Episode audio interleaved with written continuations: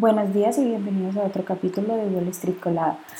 Hoy jueves 6 de abril los futuros del Dow Jones subieron un 0.6%, los futuros de los S&P 500 subieron un 0.1% y los futuros del Nasdaq bajaron un 0.3%, mientras que los futuros del petróleo bajaron un 0.3% a 80,36 dólares el barril y los futuros del Bitcoin bajaron un 1.03%.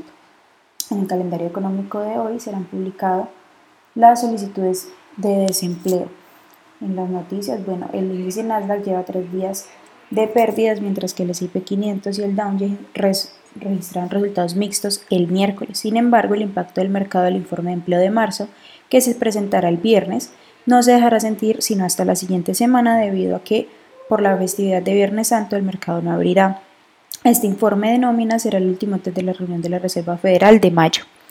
En otras noticias, Sundar Pichai, el CEO de Google, dijo que la compañía está planeando integrar su chatbot de inteligencia artificial a su motor de búsqueda. Dejó claro que Google seguirá mejorando su chatbot bar y que también está centrado en añadir funciones de inteligencia artificial que puedan mejorar productos relacionados con el trabajo, como por ejemplo Gmail.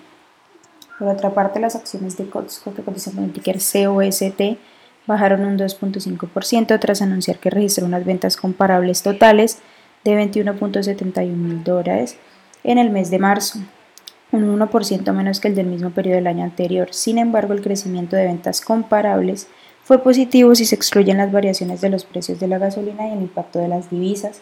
Y el crecimiento que se produjo, eh, el mayor crecimiento fue fuera de Estados Unidos. Por otra parte, las acciones de Constellation Brass, que cotiza con el ticker STZ, subieron ligeramente después de presentar sus últimos resultados trimestrales. La empresa reportó un EPS de 1.98 sobre ingresos de 2 millones de dólares. Las acciones de FedEx Corporation, que cotiza con el ticker FDX, subieron un 1% un día después de anunciar un plan de reestructuración para recortar costos. Además, Raymond James elevó la calificación sobre la acción. También FedEx anunció que va a aumentar su dividendo en un 10%. Por otra parte, las acciones de Nvidia, que cotizan con el ticker NVDA, bajaron un 2% en el pre-market después de que Google promocionara las capacidades de sus nuevos propios chips personalizados que son entre 1.2 y 1.7 veces más rápido que los de Nvidia. La Agencia Federal de Seguros de Depósitos contrató a la unidad financiera de Market Advisor de BlackRock, que cotiza con el ticker PLK, para que vendiera sus carteras de valores personalizados de los fallidos prestamistas regionales Single Valley Bank y Signature Bank bullish Sean Nuguru, que cotiza con el ticker NVU y ha subido más de un 5%. También Liminal Biosense, que cotiza con el ticker LMNL y ha subido más de un 74%. Y también Influx, que cotiza con el ticker IFRX y ha subido más de un 29%. Mientras que las que tenemos con predicción bearish son Alterna Centris, que cotiza con el ticker AEZS y ha bajado más de un 22%. Un Cloudlink Group, que cotiza con el ticker UCL y ha bajado más de un 18% y Multiways Holdings, que cotiza con el ticker MWG y ha bajado más de un 16%.